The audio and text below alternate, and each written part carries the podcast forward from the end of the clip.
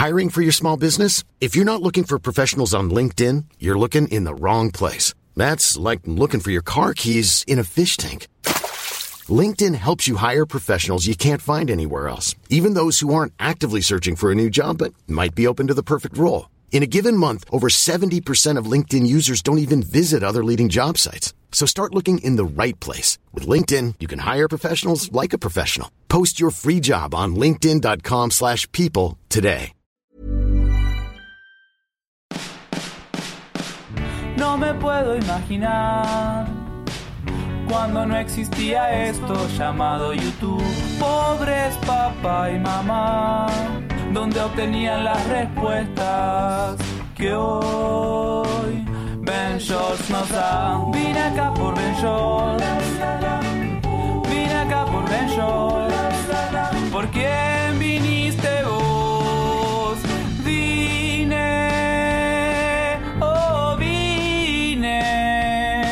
Por Ben Shorts. Hola, nena, ¿cómo estás? Estoy muy emocionado, me animó mucho a escucharte. Yo estoy emocionada, la verdad estoy muy encantada de tenerte aquí. Te firmo con el alma que soy benchortiana de corazón y esta entrevista es muy especial para mí. Quisiera comenzar con una pregunta muy sencilla y sé que has visitado los Estados Unidos, pero cuéntanos, ¿conoces Reno, Nevada o conoces Nevada? Solo Las Vegas.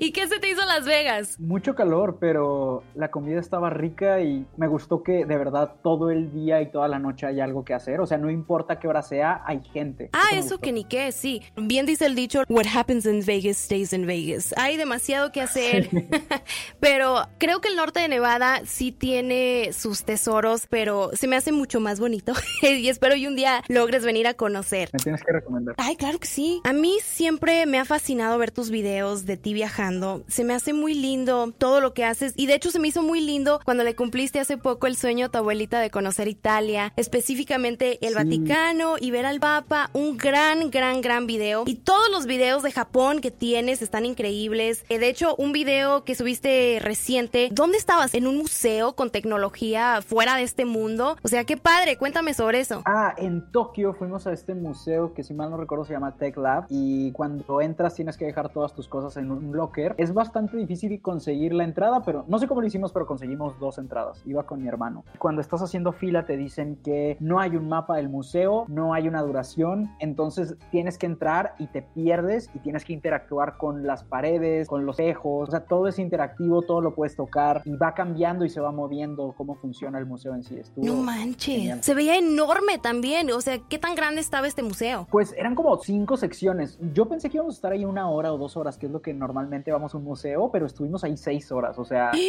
estuvimos un rato. ¡Wow! Seis Sí, horas. No, es que tus videos Sí. están padrísimos. O sea, también un video que me divertió muchísimo. Cuando tú y Xvania se ponen una santa peda en Camboya con 10 dólares.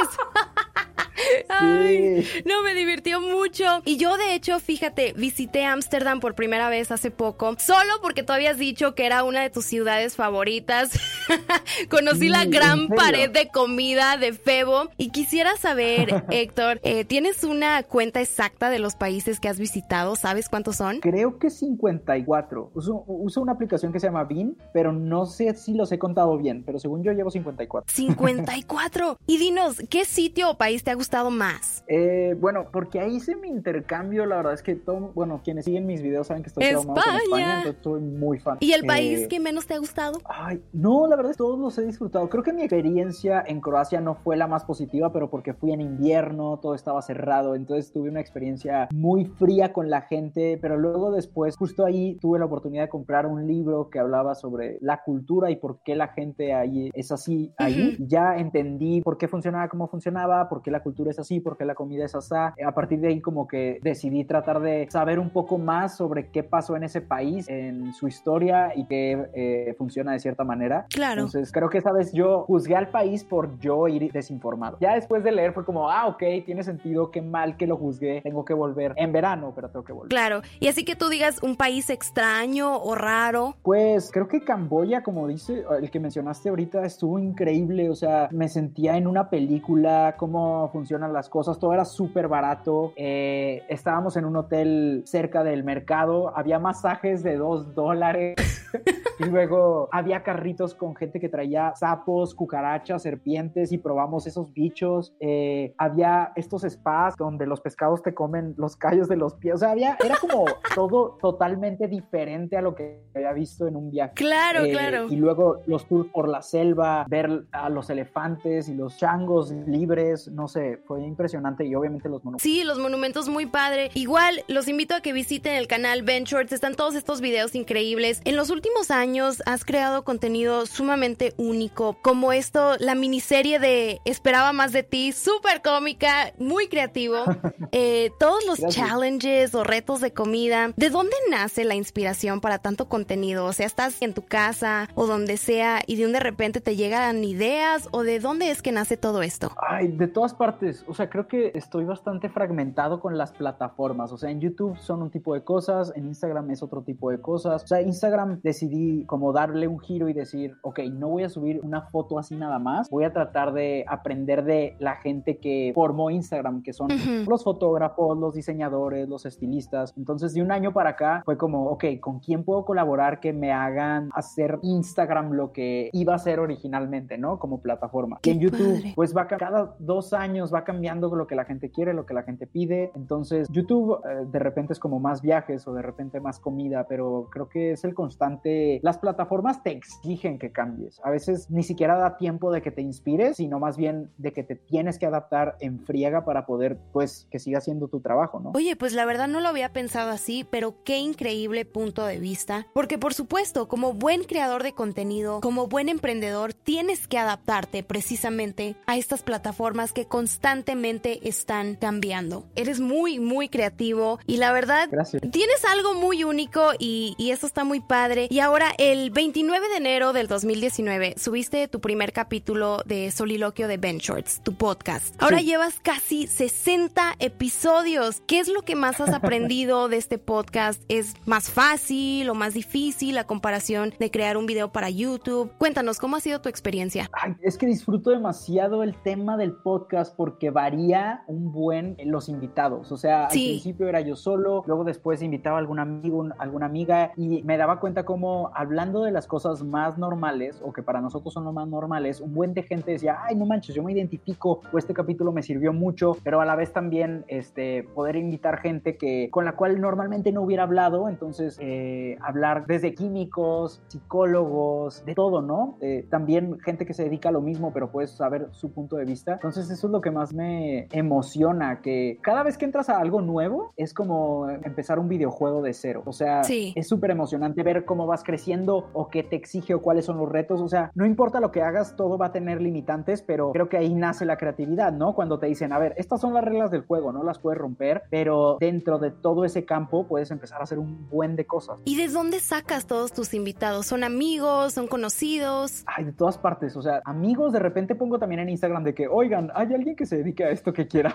salir, o sea, cuando hicimos el de cómo sobrevivir a un apocalipsis zombie, pregunté así que hay algún doctor por ahí que quiera explicarnos cómo funcionan los zombies. Que estuvo Eh, padrísimo, por cierto. gente y así. Entonces, también me ha tocado conocer gente de todo tipo que normalmente no haría o que yo no conocía. Eh, eso también está cool. Pues fíjate, Héctor, me gusta mucho esto de ti, que seas tan sencillo, que le des la oportunidad a todas estas personas que tal vez son fans, que tal vez solamente quieren ayudarte con el podcast, pero tienes esta plataforma abierta para todos los que se conectan contigo. En realidad, eso sí es increíble, precisamente como esta entrevista. Héctor, eh, la plataforma en línea dirigida a estudiantes, profesionalistas, emprendedores y empresarios. Un sitio con más de 15 habilidades para aprender de todo a un precio muy, muy económico. ¡Qué gran idea! Cuéntame más sobre eso. Gracias. Eh, pues hace como 5 o 6 años ten- eh, tenía un equipo en Aguascalientes, eh, específicamente un muy buen amigo que se llama Juan, que de hecho eh, nos volvemos, o sea, siempre segui- seguimos en contacto, pero nos volvimos a poner en contacto del lado creativo porque él es budista y creamos varios capítulos de soliloquio en los cuales no hablamos sobre la religión budista, pero como este punto de vista nos puede ayudar. Ujú. Pero bueno, hace como 5 o 6 años que trabajaba con él, se nos ocurrió esta idea de, oye, creo que podemos reunir maestros maestros y que YouTube no solo se trate de entretenimiento, sino que también le pueda sacar provecho para tu día a día. Y también algo que pasa mucho es que cuando vas a elegir carrera, o sea, a mí me pasó que la sudé, hice el examen y me dijo una cosa, pero a mí me gustaba hacer otra cosa. Y luego un buen de gente se gradúa y no sabe, no sabe qué hacer con su vida porque una cosa es lo que estudias y otra cosa es cómo de verdad es el mundo real. O sea, muchas veces estás estudia y estudia una fórmula y resulta que cuando sales al mundo real ni siquiera la necesitabas conocer ah, porque ah, 100%. funciona de otra manera completamente diferente. Entonces, eso empezó en YouTube, pero luego nos dimos cuenta que la gente pues no le ponía tanto tanta atención porque a la vez estás compitiendo con un buen de, de contenidos mucho más entretenidos que aprender, seamos realistas. Entonces fue como, ok, vamos a... Luego se transformó a BG.mx, lo cual fue un tema súper complicado. Yo la regué porque le pusimos ese nombre y, al, BG significaba educación en turco, entonces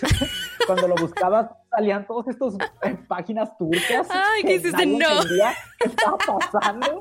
Y yo de que, bueno, vamos a comprar Bilgi.com. Y me, me, recuerdo que me llegó un mail de un señor misterioso que decía, sí, te lo vendo por dos millones de dólares. Y yo, ay, ajá, ahorita. Entonces fue como, a ver, mejor vamos a conectar esto que quiero compartir con la gente, con mi marca, con mi eh, personaje, con mi canal de YouTube que se llama Ventures y ya. Ya ha ido cambiando. Ahí hicimos entrevistas con gente que lo único que pregunté fue como, a ver, quiero gente profesional que esté feliz con lo que hace y que nos platiquen cómo es un día normal, porque muchas veces estamos súper metidos estudiando, pero no sabemos cómo es un día normal de trabajo. ¿Cómo puedes decidir que vas a hacer algo por el resto de tu vida sin saber cómo es un día normal? Entonces, esa fue la base, pero en los últimos meses ha evolucionado la plataforma para que hagamos red, porque también cuando hay la gente sabe que puede hacerlo cuando sea, lo dejas hasta el último o no lo hace. Entonces, esta vez decidimos hacer como estos retos de bienestar que no van por el lado de la educación en sí, pero también me puse a pensar, a ver, si tú no estás bien con tu cuerpo y con tu mente, no vas a tener espacio en tu cerebro y en, en tu vida para aprender cosas nuevas y para poder estar motivado o para poder querer salir adelante si no cuidas lo más importante, lo más básico de ti. Eh, hace un año hice este reto con un muy buen amigo que se llama Isma, el es y me entrenó durante tres meses y me cambió totalmente la vida y el cuerpo. Entonces decidimos armar esto juntos, lo, empezamos a armar desde el 2019, pero ahora lo lanzamos hasta el 2020 y son este reto que dura 90 días, que tiene fecha de inicio y fecha final, en el cual todas estas personas en conjunto están eh, mejorando sus hábitos de, de ejercicios. Y luego hace unos días empezamos otro reto que todavía, o sea, todavía no empieza, pero ya se pueden inscribir, que es eh, para cambiar tus hábitos de nutrición. Entonces, estos cambió la plataforma porque tiene una fecha en la que inicia y cuando inicia ya no te puedes inscribir, pero esto hace que todos vayamos en equipo como comunidad haciéndolo al mismo tiempo y eso eh, ayuda muchísimo. Al momento que exiges algo de alguien, o no necesariamente exigir, pero exactamente como dices, volviendo a lo mismo, si están involucrados muchas personas, lo estamos haciendo en comunidad. Detrás de eso hay motivación que de alguna manera nos forza a seguir adelante con este reto y al final todos beneficiamos. ¡Qué increíble idea! ¿Qué mejor manera de unir a todas esas personas que quieren hacer un cambio positivo en sus vidas? Oye, ¿y qué transformación la tuya? En verdad, qué inspiración y, qué dedicación. ¿Qué tan difícil fue? Porque yo sé que te encanta comer. ¿Qué, ¿Qué tan difícil fue? ¿Qué tan difícil fue cambiar los hábitos de, pues, de tu dieta? Ay, es que no manches, o sea, iba de que con el nutriólogo, la nutrióloga, y me pesaban y me decían de que, oye, no manches, ¿por qué tienes tanta grasa? Y yo solo tenía flashbacks de, fui a Irlanda y comí donas todo un día, o sea, un día comiéndome ocho donas, o estar en X país y comerme cinco o seis sabores de helado, o sea, no es normal. Y me di cuenta que, que mi trabajo ya me estaba matando a mí, yo de que no, o sea, no debo de... Aparte los años, mi rey, los años. Ajá, claro, o sea, el metabolismo ya no es el mismo. Eh, ya el heladito ya me pesaba, entonces fue como, a ver, tengo que, tengo que sacrificar un poco todo esto, este contenido que sí la gente me lo pide, pero, pero tampoco puedo sacrificar mi vida real y mi cuerpo por esto, entonces, y tal vez, y seguro se puede crear un contenido a base de eso, y dicho y hecho, a partir de ahí decidí crear contenidos que también tuvieran que ver con el bienestar, pero la neta, el primer mes, y, o sea, sí comía cosas escondidas, o me compraba barritas de proteína y era de que ah, me voy a chingar tres hoy.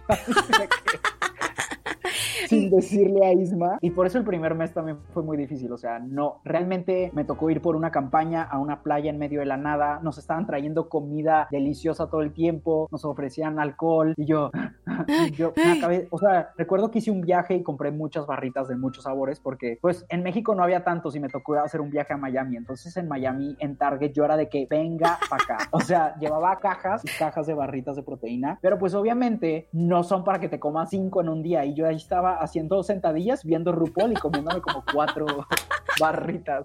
Ay, me encanta. obviamente no funcionó. No, pero la verdad, una transformación increíble, qué dedicación la tuya. Yo, en lo personal, yo no hago ejercicio, yo no puedo cambiar mis, mi dieta y, y como de la fregada, la neta. Pero me imagino que, que tu cuerpo se va acostumbrando, ¿no? Que, o sea, si vas, si estás comiendo bien, me imagino que ya después el cuerpo agarra la onda así de que, ah, está chido esto. Sí, la verdad es con el tiempo ya dices, ok, ¿sabes qué? Si un domingo se me antoja una pizza entera, no va a pasar nada porque mi cuerpo ya me exige que el lunes haga ejercicio. Ah, ok. Entonces por eso es tan importante romper esos malos hábitos de tal vez no hacer ejercicio o comer de la fregada, porque tu mismo cuerpo se va acostumbrando y llegas a un punto donde te sientes bien y esos malos hábitos te hacen sentir mal. Ah. Y además que bueno, yo por ejemplo soy muy malo para meditar, o sea, siempre estoy pensando en mil cosas a la vez y quiero hacer esas mil cosas a la vez y por eso a veces no soy tan productivo como debería, pero me di cuenta que cuando sales a correr, tu cuerpo es de que a fuerza te tienes que concentrar en sobrevivir, o sea, eso también me di cuenta porque nunca había hecho ejercicio tan intenso, entonces como podía tener mil problemas y mil pensamientos que me distrajeran, pero mi cuerpo estaba concentrado en, güey, si se te cae la, la pesa en el cuello te vas a morir. ya, ya quedaste. Concéntrate en sobrevivir como tu cuerpo está concentrado en sobrevivir, pues ya todos tus problemas desaparecen mínimo por esa hora y media que estás concentrado en, en que no te caiga nada encima. Pero qué bien te hace sentir después de hacer ejercicios. Sí, digo, también de repente la pierdo así de que hoy no he hecho ejercicio, son las 2 de la mañana, pues vamos a darle. Pero no sé, a veces es un balance, o sea, eso a la vez me da permiso de comer lo que me dé mi gana un día a la semana o dos días a la semana y que no pase nada. ¿Y ahorita qué tal? ¿Cómo andas de ejercicio? O sea, ¿sigues manteniendo un programa fijo? Sí, la verdad sí. O sea, justo ahorita que estamos encerrados a fuerza, eh, lo único que me exijo a mí es hacer ejercicio. O sea, si me digo de que, bueno, tienes que hacer todas estas cosas para tus clientes, tacha todos esos y tacha hacer ejercicio. Todo lo demás ya es extra y qué bendición poder hacerlo, pero tengo que obligarme a, llevar a cabo esto porque también tiene que ver con cómo me siento de la cabeza. Eso sí, eso sí. sí, también cuando estoy corriendo llega un buen de ideas y creatividad y tengo, digo, esto nadie sabe, pero tengo como mil playlists de Spotify que yo creo solo para mí, que son como mood boards. Y digo, ah, cuando voy a hacer esto, voy a escuchar esto. Ay, deberías de compartirlas. Ya sé, pero me da. No, es, son tuyas. I get Envidia. No, pero sí he compartido un par. Ya, ¿sabes qué? Como ya me expusiste, sí voy a compartir. Sí, debes de, debes de. Ok, ahora quisiera hacerte unas preguntas que yo en lo, personal tengo y siempre he querido saber. Así es que mi primer pregunta, ¿cuántos gatitos benchortianos tienes? Ay, quisiera poder pararme y contarlos, pero vamos a decir que más de 30. Más de 30, ok. Y pues sabemos también que eres Aries, acabas de celebrar tu cumple hace poco más de un mes. Muchas felicidades. Y tu cumpleaños, bueno, aquí la cuarentena de Nevada comenzamos, el gobernador cerró el 17 de marzo. No sé cómo esté en México cuando haya empezado todo, pero me imagino que tu cumpleaños fue durante la cuarentena. ¿Qué hiciste o cómo lo festejaste? Ay, no manches. O sea, nunca me festejo, nunca hago nada, me da mucha ansiedad y dije, ¿sabes qué? Tienes que hacerlo. No, pero este año iba a ser la excepción. O sea, este año tenía un grupo de WhatsApp con todos mis amigos, todos íbamos a viajar, o sea, ya todos tenían vuelo. O sea, no, no me la creía de que habíamos logrado esto. Ya había rentado una casa, todos íbamos a estar un fin de semana encerrados pasándolo chido y no se pudo. Chale. Eh, pero bueno, digo, también fue como poner en perspectiva, a ver, es una fiesta de cumpleaños, no pasa nada, lo importante es que hay salud y hay trabajo y ya. Pero sí tenía los planes más divertidos en mucho tiempo de, para un cumpleaños, pero pues ya tendrá que ser en otro momento. Entonces, ¿no hiciste nada fuera de lo común? Eh, o sea, a las únicas personas que sí veo en cuarentena es a mi familia, porque ni ellos salen ni yo salgo, o sea, no he salido ni al parque. Entonces, pues, no, me hicieron un pastel y nos sentamos a comer y así, y al día siguiente sí dije de que, a ver, llevo un año o más sin comer pizza, entonces... me pedí una pizza y me la comí yo solo toda la pizza con la orilla rellena de queso y me comí como cuatro o cinco cupcakes porque Nabile me mandó cupcakes por mi cumple y Yuka, otro amigo, me mandó brownies. Entonces ese día me la pasé echado viendo tele y tragando. ¿Y Ben Shorts qué que le echa a su pizza? ¿Cómo? ¿Qué le pone Ben Shorts a su pizza? Ay, no, yo soy súper tranquilo. Puro pepperoni y si se puede pepperoni y jalapeño. O sea, nada loco, jamás hawaiana. Puede ser que meat lovers, pero la neta soy de pepperoni así, súper simple. Me agrada, me agrada. Oye, y, y mi jam, mi canción favorita tuya es Tokio hasta Tijuana. Ah, gracias. Cuando se trata de tu música, ¿hay alguna canción que es así como tu baby? ¿Alguna canción que te gusta más que cualquier otra? Pues estoy demasiado orgulloso de pizza y taquito. Pizza y taquitos está buenísima. Sí, o sea, me gusta que la gente no sabe si es en serio o no las canciones o así, pero con, los, con las últimas canciones, las últimas 10 canciones, pues casi todas son en serio y, y me ha tocado conocer gente que sí las ha hecho parte de su vida o de sus procesos o de sus rompimientos y demás. Entonces, a partir de ahí fue como, ok, pizza y taquitos está graciosa, pero pues, también se vale hacer música, pues, no sé, que haga sentir. Por supuesto, ¿no? Y, y la verdad es que eres un gran músico. Y a ver, si nos, nos das permiso de correr tu música aquí en Juan 101.7 en la neta con Ena. Sí, claro. Ay, Claro, gracias. Oye, y hablando de música, algo que tenemos en común, ambos amamos a John Mayer. ¿En serio? ¿Neta? Me Ay, no encanta manches, qué John. Mayer. De hecho, tengo un, un tatuaje eh, que dice The Heart of ¿Neta? Life is Good, eh, de su canción The Heart of... Ay, Hey, qué I hate to see you cry. Eh, cuéntame, Wow. ¿te ha tocado ver a John Mayer en concierto? Sí, estoy loco. El año pasado lo perseguí, tres veces lo vi. Ay, no, eres de los míos, definitivamente eres de los míos. La verdad es que da un conciertazo. Sí, además, bueno, creo que no sé si siempre ha sido así, pero en su tour pasado nos la jugó porque cada, o sea, hacía dos conciertos en una misma ciudad, pero su setlist era completamente diferente. Entonces no sabías qué canciones te iban a tocar. Podían ser del primer disco, una que tenía años sin tocar, algún cover, una de las nuevas. O sea, siempre era diferente y me tocó ver como a toda esta gente frustrada en Instagram que veían de que no, yo quería escuchar esta o yo quería escuchar esta. Entonces Sí. lo tuve que ver tres veces para poder alcanzar lo más posible de todo. Pero sí, creo que es insano, o sea, de verdad, sí me traumé mucho, o sea, no, no puedo creer que lo haya visto tantas veces en un año. No, y- que podría verlo sin problema otra vez. No te culpo, yo igual, este, en un verano igual lo, lo llegué a ver varias, bueno, no varias veces, dos veces, pero con The Great, con no Grateful. Dead, eh, muy padre, aunque casi Oh. no, no conocía música yo de ellos, pero igual bien padre. Eh, The Search of Everything, cuando hizo su, su tour y, y no tocó la de Rosy, estaba bien enojada, pero igual en septiembre, cuando lo vi, en septiembre pasado, sí tocó la de Rosy y, y- Ahora sí, you Rosy. y Sí, ahora, ahora sí me tocó la de perdón y lo siento. Sí.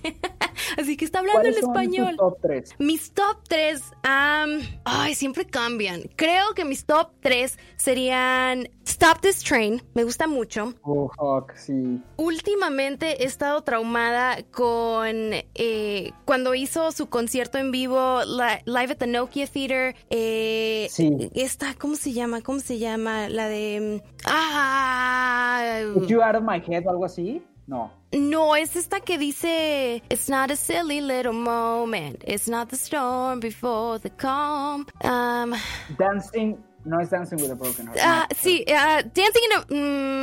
mm, dancing in a... No, Dancing in a Burning Room. Dancing in a Burning Room. Eso. Un punto para Héctor. Slow Dancing in a Burning Room. Esa me encanta mucho su versión en vivo y creo que... eh, pues le voy a dar la de New Light porque está así movida y es una de las más nuevas. Está buenísima, sí, sí, sí. Y las tuyas, tus top, tus top tres. En orden. Eh, ok, Why Georgia. Uf. Creo que es una de mis favoritas. Eh, ¿Cómo se llama la de la de que va a regresar a la preparatoria? Mm, I don't think I'm Na, gonna na, go na, na. No, hombre, los peores fans. No se saben. Ay, no, no nombre. sabemos, sí. Pongan las canciones y las cantamos, pero a ver, cántatela, cántatela. Ay, es que no me Que acuerdo. No such thing, perdóname. No such thing. No such thing. Ok, ok. Sí. No such Oye, ¿te gustan las viejitas? Georgia, sí, pero. Ay, no, es que. No, no sabes. Me gustan todas, todas. Sí, igual, estoy igual. Pero te queda otra. Sí, me queda otra. Mm, ¿Sabes qué? Me gustó mucho Carry Me Away. O sea, Uh, sí, me y la gustó sacó que en creo que no septiembre. pegó- obviamente no pegó tanto como New Light, pero que hable, o sea, No Such Thing habla sobre que nos cuentan la vida de una manera o cómo funciona la vida y que realmente no es así y que a veces tienes que romper las reglas para poder salir adelante. Sí. White Georgia habla sobre salir de tu zona de confort y cómo tienes que crear tu propio camino. Y Carry Me Away es como cuando ya estás tú muy tranquilo en una vida, eh, no te das cuenta, pero tal vez tu vida ya es aburrida y llega alguien a tu vida y te la mueve y dices, va, vamos a darle, vamos a hacer algo loco, ¿no? Eh, creo que eh, esos tres, pero Sí. me gustan todas. Ay, yo, yo, yo igual, me gustan todas. Eh, ¿qué, te- qué te hace la nueva canción de Inside Friend? Pues está cool, pero la neta es como también por mi bien mental estoy ignorando todas estas canciones sobre quedarte adentro de tu casa. Bueno, a ver, Héctor, tú eres muy viajero. Eh, ¿Cómo es que te la has pasado estos meses de encerramiento? Me imagino que estás en México. ¿Qué has hecho? Aparte de TikToks súper chidos. Gracias. La verdad es que las primeras dos semanas sí las sufrí, sobre todo porque ni siquiera poder salir al parque. O sea, eso sí lo sufrí mucho. Pero después también me di cuenta de que, oye, tengo que cuidar el lugar en el que vivo. O sea, nunca había estado tanto tiempo en mi casa. Nunca, nunca, nunca. Estoy sorprendido. Entonces, también me he dado como a la tarea de de verdad apreciar mis espacios y saber, o sea, obviamente ya empecé de señora. Aquí tengo al lado estas plantas artificiales que voy a empezar a acomodar. Estoy viendo si pinto una pared. O sea, como todas estas cosas de mejorar el lugar en donde vivo, porque al estar viajando siento que tal vez es algo que descuido. Pero ahora que es- este es mi mundo, porque mi mundo es solo mi casa, Por supuesto. eh, me he dedicado como más a cuidar y a, a limpiar, a, a lavar trastes. Y, sí. No, qué bueno, la verdad Bueno, este... he visto demasiadas series. Nos hemos chingado todas las series de Netflix. Pero qué bien por ti que hagas tanto en tu casa, especialmente porque siempre te la pasas fuera. Aunque no creas, creo que también muchos de nosotros pues nos sentimos medios apagados a veces. Pues así como que da depresión, te da depre, la incertidumbre, pero Sí. también siento que es un, un buen tiempo para reflexionar y tal vez hacer cosas que hemos dejado de hacer, aprender algo nuevo o incluso hasta ser más conscientes con nuestro medio ambiente. Sí, pues digo, si tenemos la, la suerte o el privilegio de poder estar encerrados, yo creo que sí hay días en los que dices, ay, ¿por qué estoy haciendo todo esto si no sé cuándo voy a salir? Pero te tienes que obligar a hacerlo porque es lo, lo que a la vez nos mantiene sanos y lo, lo que nos mantiene con un propósito. Entonces, tal vez es un momento extraño en el que tenemos que redefinir qué es lo que nos mueve y, te- y muchas veces encontrarlo dentro de nosotros. O sea, lo que nos mueve mucho, siempre o casi siempre es algo externo y no nos damos cuenta. Y ahorita estamos obligados a encontrar esa, esa motivación o esa vida o esa pasión dentro de nosotros y también tener estas conversaciones internas y ver qué es lo que realmente nos gusta y qué cosas que hacemos en el día pueden cambiar para bien. Claro. Pero sí, está complicado. Absolutamente. En serio, gracias por la entrevista. Ya no te robo mucho más tu tiempo, pero sí quisiera saber, porque volviendo a lo mismo, sé que has probado comida por todo el mundo, te gusta mucho. La gastronomía es una gran parte de tus videos y sé que te gusta mucho el curry. pero al chile, ¿dónde. Existe la mejor comida del mundo? Ah, en Japón. no, no es cierto. No, mi comida favorita es la mexicana porque es ¡Eso! demasiadas cosas diferentes. O sea, mi número uno siempre digo que es el mole y por eso me gusta el curry porque es como un mole de otro país. Ajá. Pero también amo, amo la comida yucateca. O sea, siento que Yucatán es como otro país. Entonces, mi, mi platillo favorito de Yucatán es el relleno negro, que es como un mole negro. Entonces, todos los tipos de moles me encantan. Oye, qué padre, que sí, pues el mole, ay, cuántas recetas, cuántas maneras de hacer un mole, o sea, infinitas las recetas. Ay, qué rico, ya me antojé. Ah, yo Odio esta también. pregunta. Bueno, y para concluir esta gran entrevista, te late si me dices, no sé, vamos a ver, let's take it back. Dime tus favoritos o u que tu mamás. Ay, ok, tengo dos favoritos. Ok. U que tu mamá le saca las. U que tu mamá le saca los camarones a la maruchan y se hace un cóctel. Y U que tu mamá se limpia los labios con un. No, U que tu mamá se, Se pinta los labios con un cheto. Ay, este es uno de mis favoritos.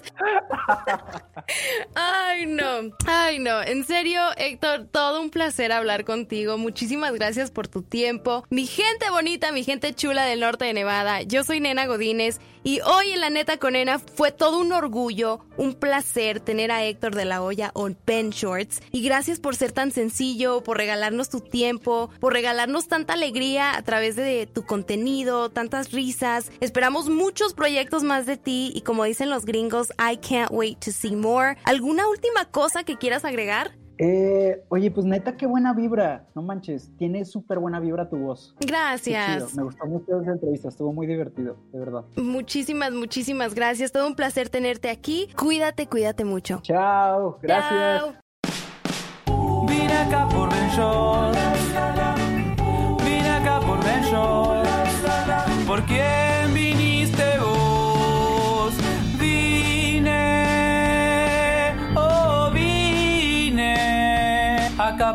Shorts.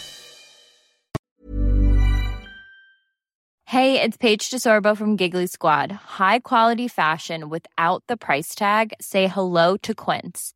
I'm snagging high-end essentials like cozy cashmere sweaters, sleek leather jackets, fine jewelry, and so much more. With Quince being 50 to 80% less than similar brands. And they partner with factories that prioritize safe, ethical, and responsible manufacturing. I love that. Luxury quality within reach. Go to quince.com slash style to get free shipping and 365 day returns on your next order. Quince.com slash style.